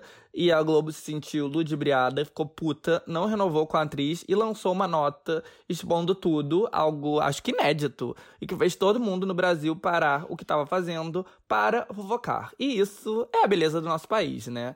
Quando todos nos unimos na fofoca. Essa treta foi uma que eu não fiquei do lado de ninguém, porque sei lá. Parece que a Camila e os empresários dela foram meio burros, mas também não vou ficar aqui defendendo a empresa bilionária. Mas depois de toda a treta, um final meio anticlímax, a novela acabou com dois finais. Eu não sei direito o que aconteceu neles, mas parece ser meio nada a ver. Eu não acho que a resposta foi muito positiva nas redes, as pessoas ficaram tipo, what the fuck. O que, aliás, parece ter sido a reação ao longo de toda a segunda temporada. Mas o fato é que um deles, um desses dois finais, dá margem para a Camila voltar como Angel, e parece que ela e a Globo fizeram as pazes. Então, ok, né? Mas será que a gente realmente precisa de um Verdades Secretas 3? Não, né? Mas, bom, chegando agora às tretas mais atuais, temos o ator a Ícaro Silva contra o BBB e o seu ex-apresentador Thiago Leifert. Tudo começou porque depois de meses de especulação de que ele faria parte do elenco do camarote do próximo BBB, o Ícaro resolveu deixar as coisas claras no Twitter e desmentir tudo. Só que na hora de desmentir, ele forçou um pouquinho na mão e soou meio exagerado. Ele escreveu: Gente, respeita a minha história, minha trajetória, meu ódio por entretenimento medíocre e minha repulsa por dividir banheiro. Parem de acreditar nessa história absurda de que eu cogitaria ir para o Big Buster Brasil. O problema é que muitas pessoas levaram essa opinião super no pessoal e ficaram mega ofendidos. Por um lado, a gente já tá quase em 2022. É meio brega ficar nessa de desliga o BBB vai ler um livro. Essa é uma opinião muito 2003. Então, nessa treta, eu fico do lado do BBB. Só que, por outro lado, por mais brega que tenha sido a opinião dele, é uma opinião válida. Ninguém é obrigado a achar o BBB bom. E se você gosta de BBB e se sente atacado por quem acha ruim, você que vá procurar um terapeuta e vá trabalhar a sua autoestima. Mas bom, a opinião do Ícaro deixou muita gente muito puta e pegou super mal nas redes sociais, até porque hoje em dia BBB é basicamente tudo que o brasileiro tem. Nosso país está afundando e nosso presidente é um genocida fascista burro. Só temos mesmo a alienação que o BBB nos proporciona como uma das poucas alegrias de ser brasileiro. Só que, né, é pra tudo isso? Não é, né? Todo mundo tem o direito de achar o BBB medíocre. Eu acho medíocre. E isso não me impede de gostar. Mas bom, a coisa tava meio feia pra Ícaro, até que Thiago Leifert, o apresentador das últimas edições e que pediu demissão recentemente da Globo, resolveu opinar. Ele postou no Instagram o seguinte: Meu sossego foi interrompido por um tweet do ator Ícaro. Oi, Ícaro, sou o ex-apresentador do BBB. Não vou tentar mudar sua opinião. Você tem o total direito de achar qualquer produto medíocre. Assim como eu, por exemplo, posso dizer o que penso de você. Você é um excelente ator. Contudo, sua opinião sobre reality não é uma crítica construtiva, e sim apenas uma agressão gratuita a quem nunca te fez mal. Aliás, não só não te fizemos mal, como provavelmente pagamos o seu salário. Acho que o que você faz é superior não é baseado em fatos, é arrogância mesmo. Nenhuma métrica é capaz de dar embasamento ao que você escreveu, nem audiência, faturamento, repercussão, relevância, etc. Só o seu gosto pessoal está do seu lado nessa, mas ele deixa de ser pessoal quando você o escreve na rede social, mesmo apagando depois. Eu também respeito a nossa história, nossa equipe, o entretenimento que a gente proporciona. Se você realmente acredita no que você escreveu, você deveria ser adulto e nunca mais aceitar trabalho de nenhuma empresa que promova o entretenimento que você acha ruim. Que tal? Qual o seu plano para 2022? Alguma novela? Talvez seja hora de repensar. Não se misturar com produtos inferiores a você. Vai firme e feliz ano novo. Muita gente aplaudiu o Thiago, incluindo muitos ex-BBBs, mas eu achei muito brega e desnecessário, principalmente a parte do a gente paga seu salário. Sim, o BBB é o programa mais lucrativo da Globo atualmente, mas enfim, isso é uma frase escrota, né? E ainda tem um componente racial disso tudo. Primeiro, pela resposta desmedida do público em relação à opinião do Ícaro, que fez muitos perguntarem se um galã branco dando uma opinião similar causaria tanta ira. Segundo, pelas indelicadezas da resposta do Thiago, como aquela parte de nós pagamos seu salário, o que soou para muitos como um se coloque no seu lugar. A situação precisava ter chegado a esse ponto? Não precisava. Mas o Ícaro não é nada bobo, muito pelo contrário, e ele chegou com a macetada final que destruiu o Thiago e o coroou como o indiscutível vencedor dessa briga.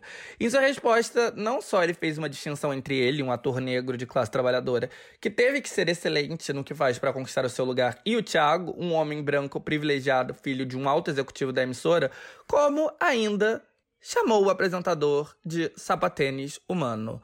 Vamos para os melhores momentos da resposta de Ícaro. Oi, Thiago, li sua cartinha e fiquei positivamente tocado pela contemplação do teu tempo. Imagino que para ter escrito um textão desse, o que não ocorreu nos casos de racismo, intolerância religiosa, misoginia, homofobia e abuso sexual no programa que você apresentava, é porque de fato te atravessei, o que sinceramente me envaidece como artista. Impressionante como tem coisas que passa e outras que interrompem nosso sossego, né?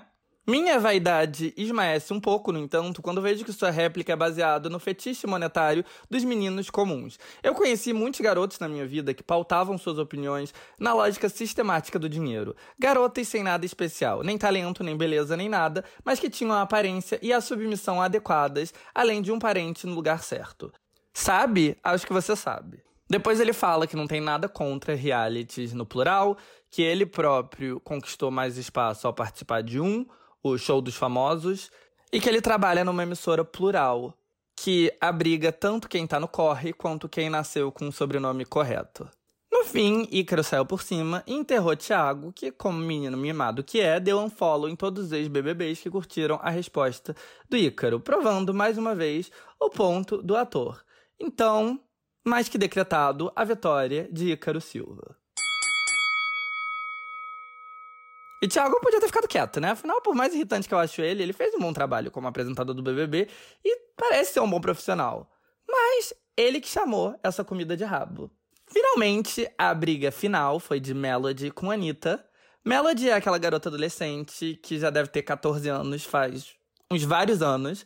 Ela ficou famosa bem pirralha com sua capacidade para fazer agudos virando meme, e depois, com 13 anos, ela virou uma estrela do funk, super sexualizada, até o Felipe Neto, salvador da pátria e que é obrigado a dar pitaco em tudo, intervir e impor umas medidas para o pai e empresário dela seguir. Apesar disso, a carreira dela seguiu em ascensão, e apesar de tudo, hoje em dia me considero fã desse ícone, que provou ser uma artista completa com Assalto Perigoso, sua versão em português de Positions, da Ariana Grande. Assalto perigoso sem defesa.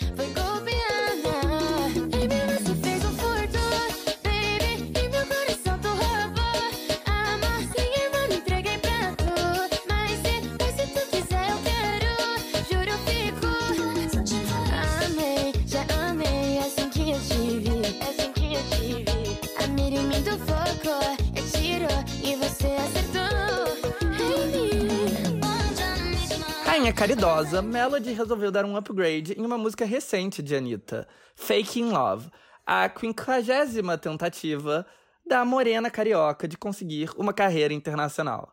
A versão da Melody, infinitamente superior, se chamava Fake Amor e era sobre fazer um fake para stalkear o crush. Porém, quando a música finalmente chegou, ela foi banida da internet e Melody, chorosa, postou um vídeo para Anitta liberar a música. Mulher, por favor, libera. Anitta, do alto da sua arrogância, disse que ela liberava, mas que não era assim que funcionavam as coisas, principalmente lá fora. Porque tudo que a Anitta faz sempre tem esse subtexto de que lá fora é melhor e é mais profissional. E deve ser mesmo, né? Prova disso é ela seguir sendo uma Zé Ninguém lá fora, apesar de tudo. Mas bom, em sua resposta, Anitta disse que a culpa de tudo isso não era dela, e sim do pai empresário da Melody, que não fez as coisas direito. Que não é assim que se licencia uma música e que é muito mais complicado que isso, e que bom, ela não tinha culpa dessa confusão. Ela ainda se ofereceu para cuidar da carreira da Melody, dizendo que ela faria um trabalho bem melhor. Uma resposta bem incrível e que fez com que as redes sociais decretassem a Anitta como a dona da razão nessa questão. Mas como sempre, a realidade e a retórica da Anitta não andam juntos. Primeiro, em relação ao licenciamento. Sim, a versão original de Fake Amor da Melody, que continha a voz da Anitta, talvez não pudesse ser licenciada. Mas a segunda versão, que era apenas uma versão meio brega funk, poderia sim ser licenciada facilmente, sem toda essa confusão burocrática que a Anitta fingiu que existia. Prova disso é o fato de existir Assalto Perigoso, que é uma versão de Positions, uma música da Ariana Grande, mil vezes mais bem sucedida do que Fake in Love, e que não teve nenhum problema em ter uma versão que está disponível legalmente em todas as redes sociais, no YouTube, no Spotify, etc. Também teve Se Joga no Passinho, a versão de Weekend Stop da Miley Cyrus, que foi gravada pela Brisa Star com o Thiago Jonathan e que foi um sucesso viral. Alguém realmente acha que a Brisa Star, que na época não tinha nem gravadora, realmente teve que passar por um inferno burocrático para licenciar a versão? Não, Óbvio que não. Mas ela conseguiu, tanto que a música está disponível em todas as plataformas também e ficou semanas no top 50 do Spotify do Brasil. Aliás, o Nordeste está cheio de exemplos de que essas versões não são tão difíceis assim de licenciar. Quem não lembra de Só da Tu, versão de Only You da Bebe Rexa? A Anitta disse que ela não tinha controle sobre a música ser ou não autorizada, e que quem comandava isso era a gravadora e os 11 autores e a gravadora e os 11 autores e produtores nunca iam permitir uma versão dessas. Como as músicas da Miley Cyrus, da Bebe Rexa e da Ariana Grande provam, isso não é exatamente verdade.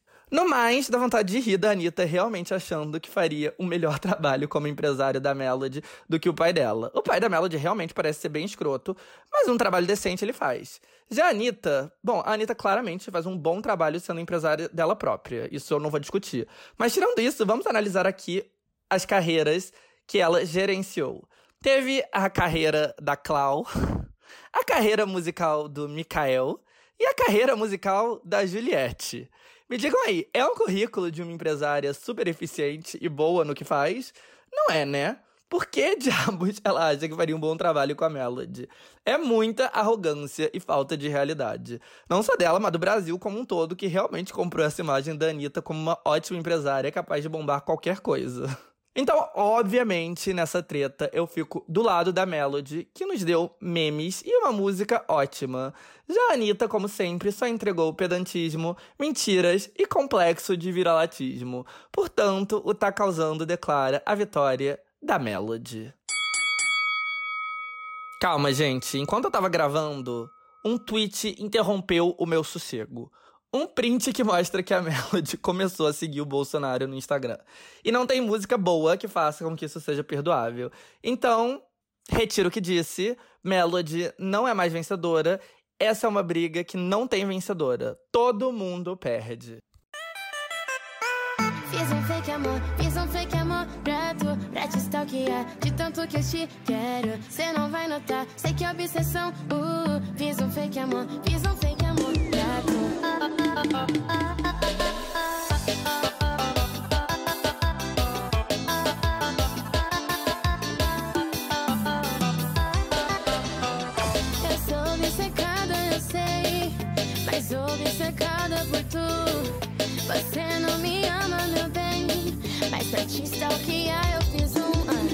fiz um fake amor, fiz um fake amor pra tu, pra te stalkear.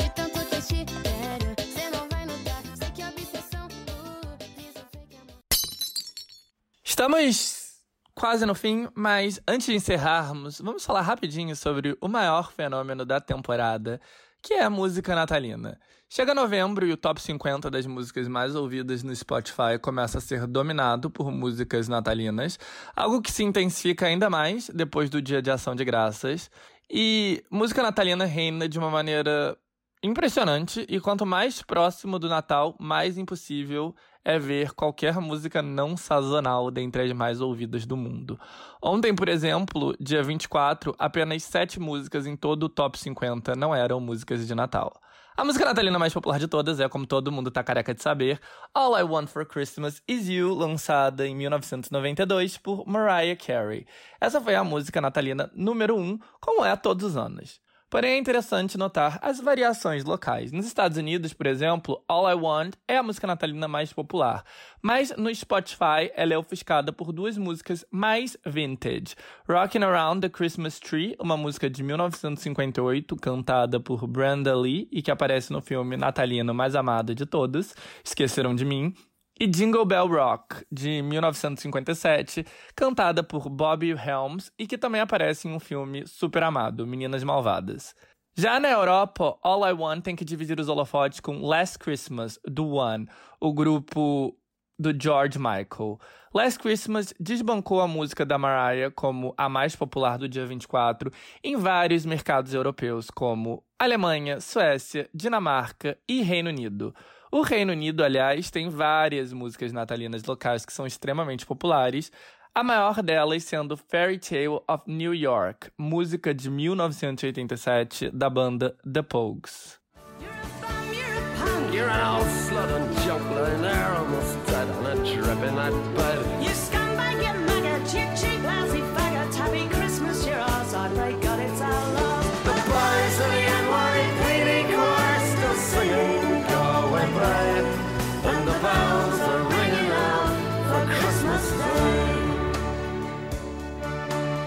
Estados Unidos, música natalina tem força ímpar e na Europa ainda mais. Mas ao longo do mês de dezembro, três países não dão o braço a torcer em relação à música sazonal: a França, a Itália e a Espanha.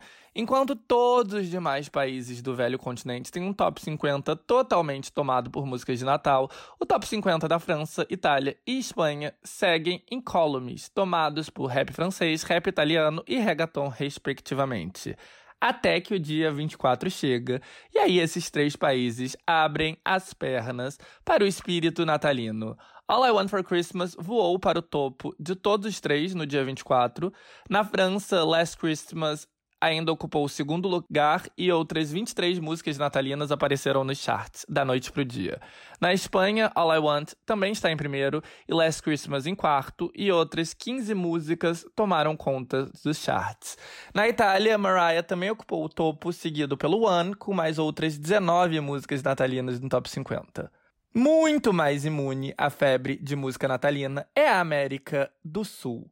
No Brasil, nenhuma música natalina foi capaz de penetrar o top 50, nem a Mariah Carey. Na Argentina, idem. No Chile, a Mariah conseguiu entrar em 19, enquanto Jingle Bell Rocks aparece em 38 e Last Christmas em 48. Já na Colômbia, Natal não tem nada a ver com Mariah Carey e músicas em inglês e tudo a ver com música tropical e cúmbia da década de 70. O maior hit natalino do país, que disparou na parada do Spotify no dia 24, foi Carinito, de Rodolfo Aicardi.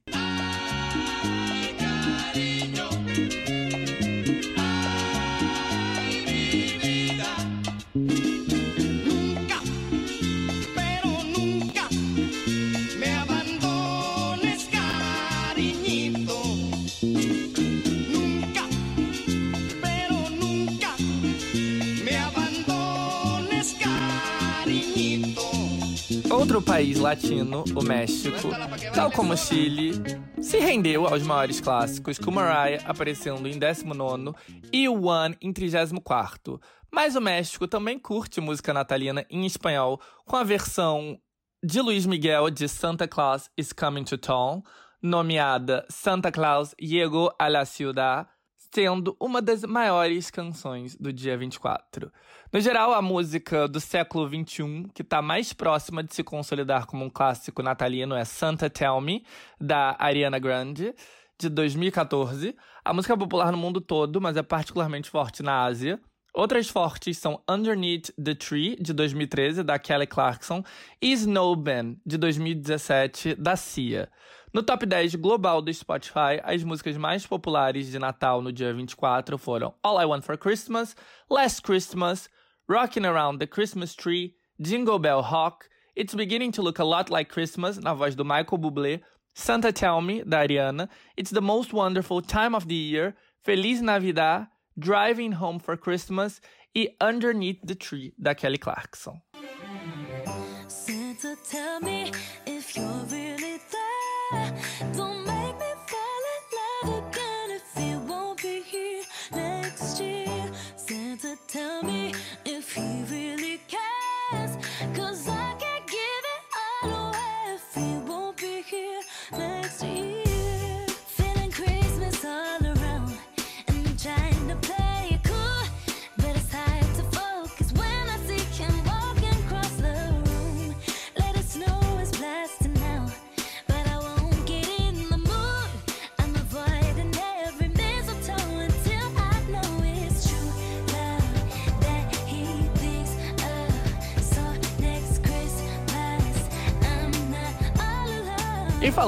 Música natalina, temos uma opinião de merda sazonal. E minha opinião de merda natalina é que usar It's Beginning to Look a Lot Like Christmas como trilha sonora de qualquer coisa no dia 25 é idiota, porque dia 25 não tá beginning nada, tá no fim. Você teve o mês de dezembro inteiro pra usar essa música corretamente. Até no dia 24 ela é aceitável. Mas no dia 25, dia 25 não é o começo da temporada natalina, e sim o fim. Isso é básico, por favor, né? Mas bom, treta, confusão, briga, Bolsonaro, opinião de merda. É Natal, não é hora pra isso, e aqui no Tá Causando a gente sempre gosta de acabar num tom positivo. Então, como sempre, temos o Positivity, onde eu recomendo algo da cultura pop que eu achei legal. Como disse, eu assisti Spider-Man Homecoming e achei legal, apesar dos meus pesares com o filme de herói. Então eu recomendo. E apesar das respostas mistas, eu tô curtindo acompanhar And Just Like That, a continuação do Sex and the City. E claro, recomendo efusivamente Don't Look Up ou Não Olhe Pra Cima na Netflix. Mas o meu positivity de hoje vai ser a Nath Peluso. A Nath Peluso, pra quem não conhece, é uma das grandes revelações da música em espanhol do último ano. Ela é argentina, mas mora faz bastante tempo na Espanha, que é de onde estão saindo algumas das cantoras mais interessantes da música em espanhol, né? Vide a Rosalia e a Bad Gal. E a Nath faz jus às antecessoras e é muito boa também. Ela tá no corre desde 2017, mas ela explodiu mesmo em 2020, quando ela lançou um freestyle com o produtor sensação do trap argentino Bizarrap. Esse freestyle foi um sucesso enorme na Espanha, na Argentina e nos demais países latinos e consolidou ela como uma artista do momento. O álbum dela, Calambre, é todo bem legal e deu origem ao single Delito, que eu gosto bastante. Nas últimas semanas, ela teve um hit enorme aqui na Espanha com Ateo, uma colaboração com o rapper madrilenho Citangana, que ficou várias semanas em primeiro lugar. E no começo do mês, ela lançou a maravilhosa Vivir Así es Morir de Amor, que mostra todo o seu ecletismo e que é uma das minhas músicas favoritas do momento. E na verdade, eu não sabia disso, eu descobri agora, mas essa música é uma versão de outra canção bastante famosa, tanto na Espanha quanto na América Latina, da década de 70, do espanhol Camilo Siesta. Eu gostei da versão original e eu acho que a versão dela é tudo e faz super jus a esse clássico da música em espanhol.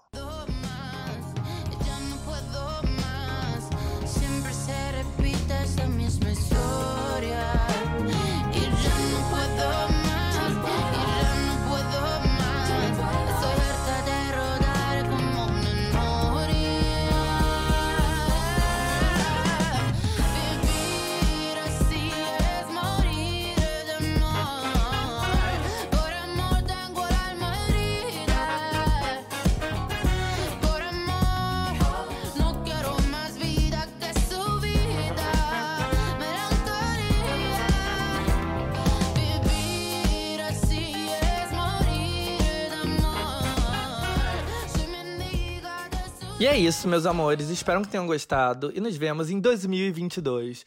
Ótimas festas para todos e muito obrigado pelo apoio ao longo desse primeiro ano do Tá Causando. Beijos, Feliz Natal, próspero Ano Novo e até a próxima. Feliz Navidad. Feliz Navidad. Feliz Navidad. Próspero año y felicidad. Feliz Navidad.